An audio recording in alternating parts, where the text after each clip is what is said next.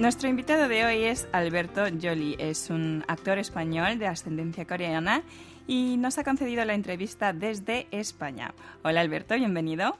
Hola, buenos días, gracias. Bueno, ¿qué estás haciendo en la actualidad? Eh, ¿Algunos trabajos recientes?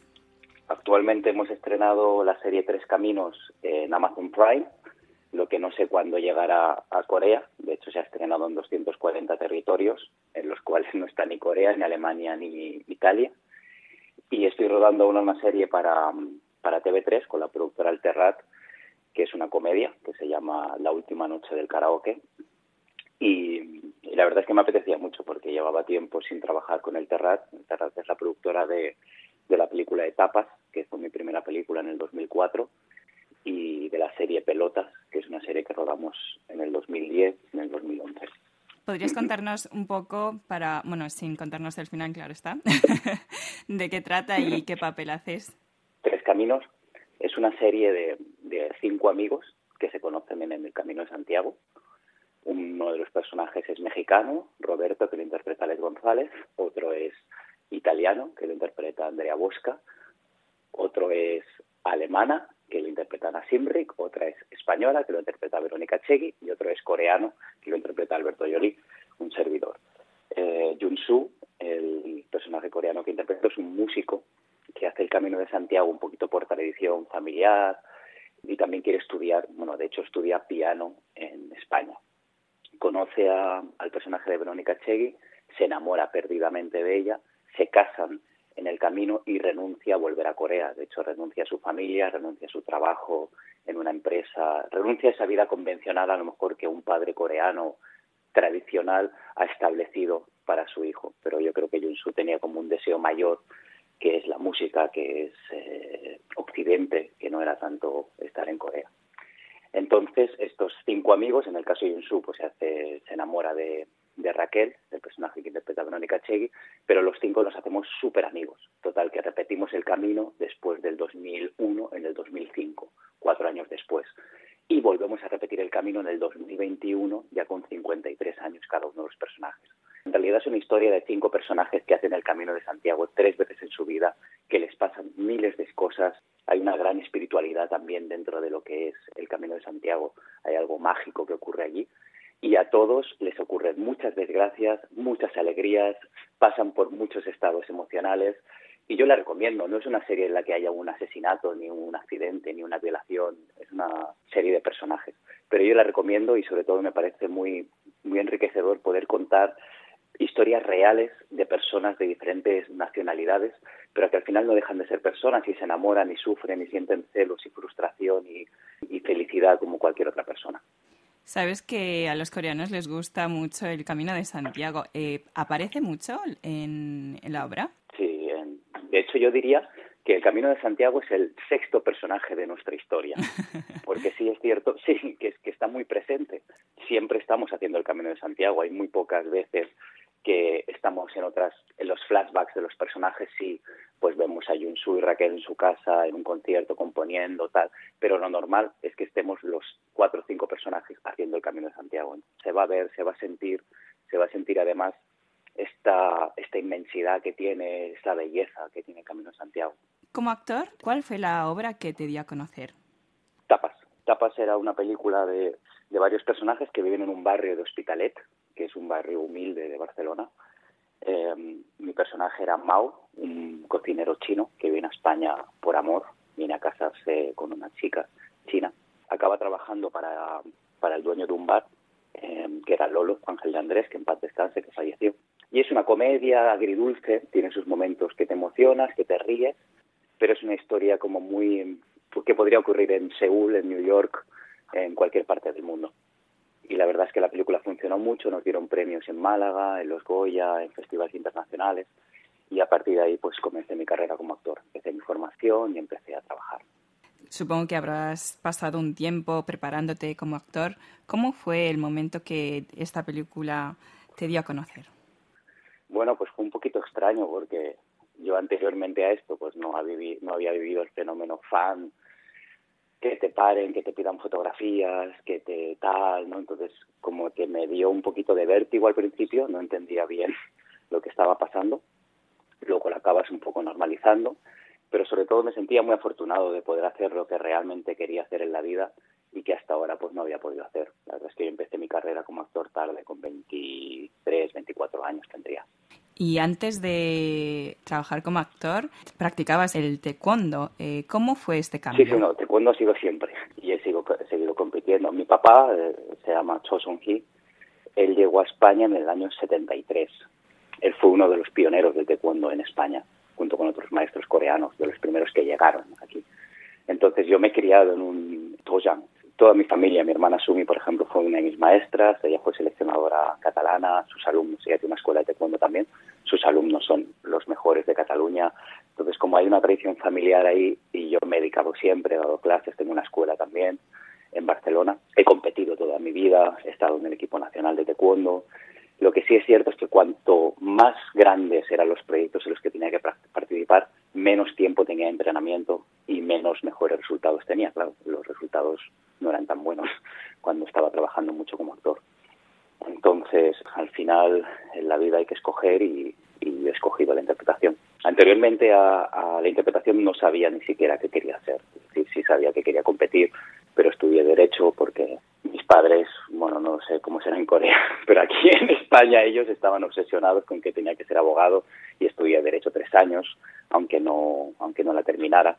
Luego estudié Magisterio de Educación Física, estudié Educación Infantil, ¿no? Como que no sabía en realidad qué quería hacer con mi vida, aparte de competir en taekwondo, eso sí lo tenía claro.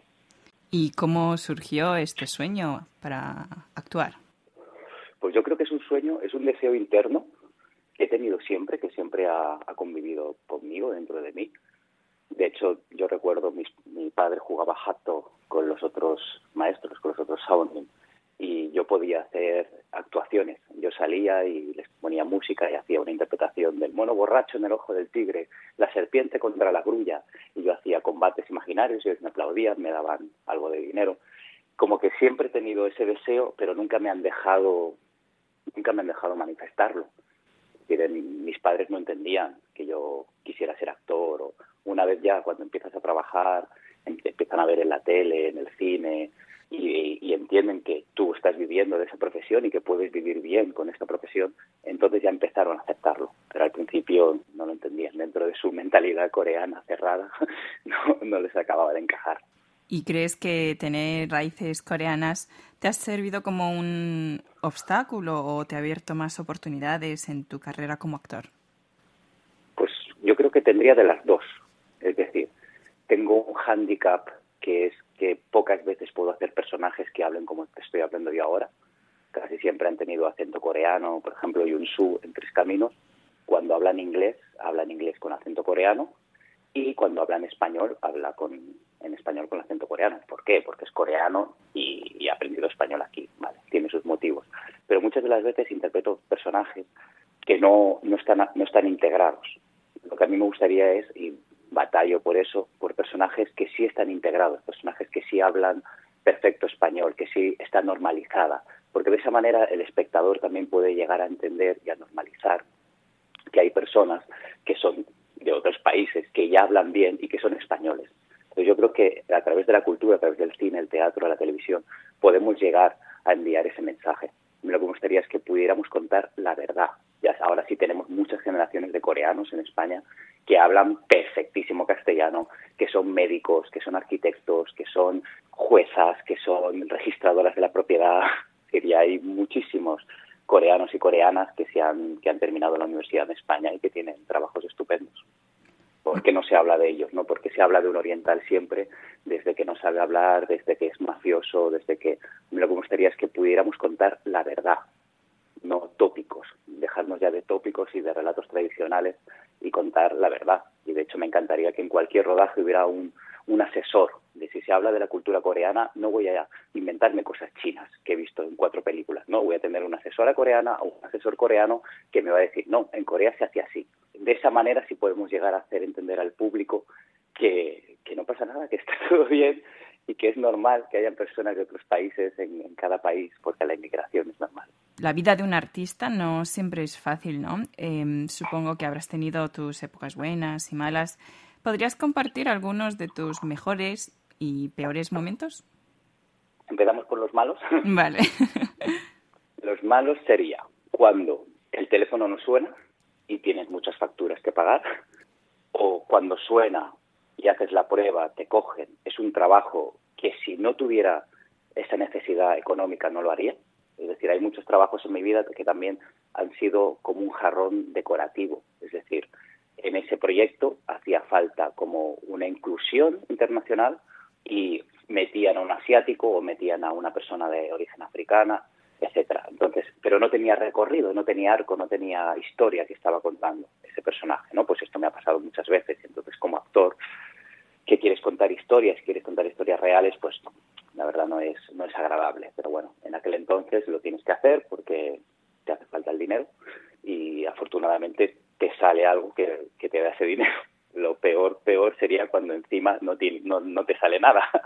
Pero bueno, eso sería como la parte complicada de mi la inestabilidad económica, la inestabilidad emocional. Al final jugamos con emociones y tocamos teclas internas y no creo que, que sea fácil llevarlo. Tampoco quiero decir que bueno, ser médico o cirujano y estar ahí operando tampoco debe ser fácil para tu estado emocional todos los días.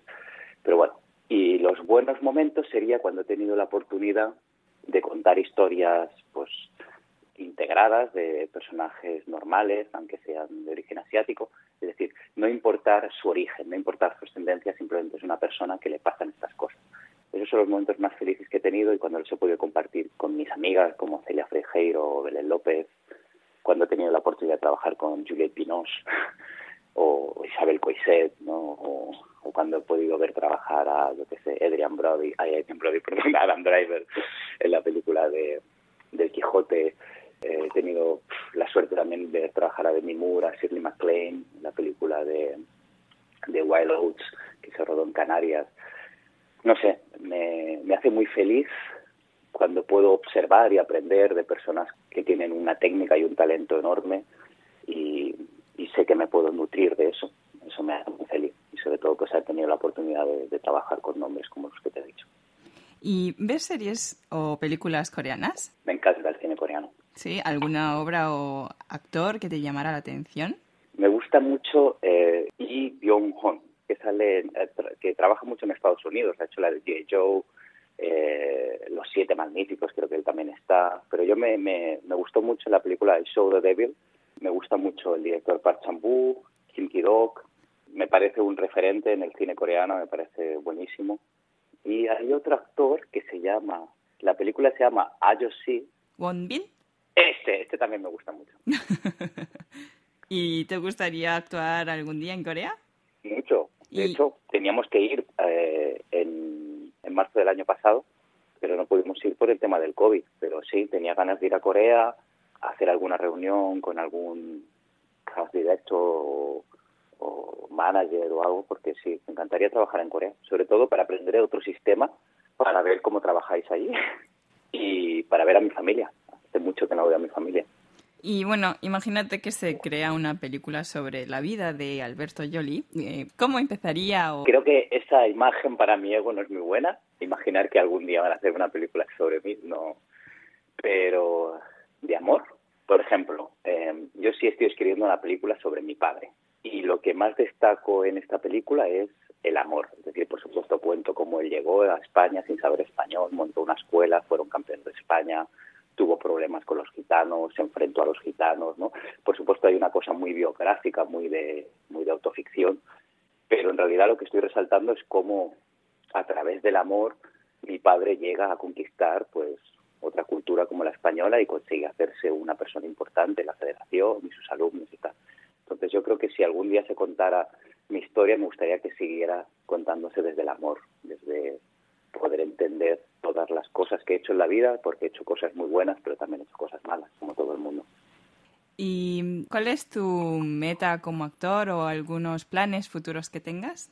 Mi meta como actor sería poder hacer más personajes protagonistas, es decir, en Tres Caminos soy protagonista. En La Última Noche en el Karaoke, la serie que estoy rodando ahora, soy protagonista. Pero he hecho muchos trabajos, como te decía, en los que no he sido protagonista y he sido secundario o incluso he sido reparto. Eh, mi sueño sería poder continuar siendo protagonista porque yo creo que es importante darle visibilidad a nuestra cultura. Es como la mujer, ¿no? Hasta ahora, fíjate, dime, dime referentes literarios de mujeres. No tienes, no tienes referentes literarios femeninos. Esto es lo que ha pasado también con el cine y con la tele. No habían protagonistas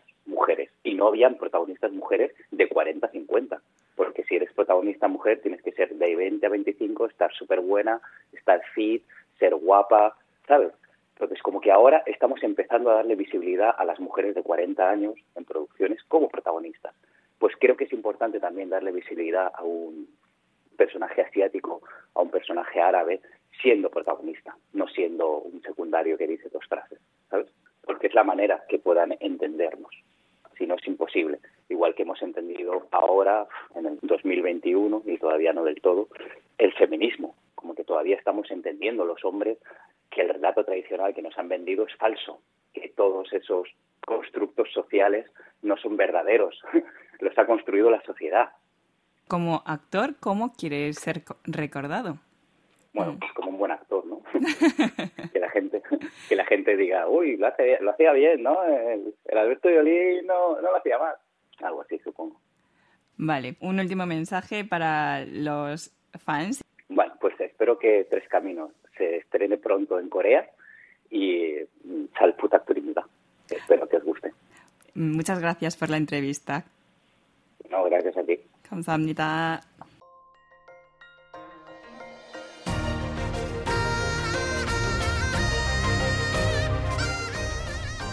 Acaban de escuchar el podcast de KBS World Radio.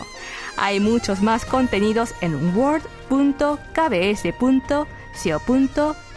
barra Spanish. Gracias por seguir en sintonía. KBS World Radio.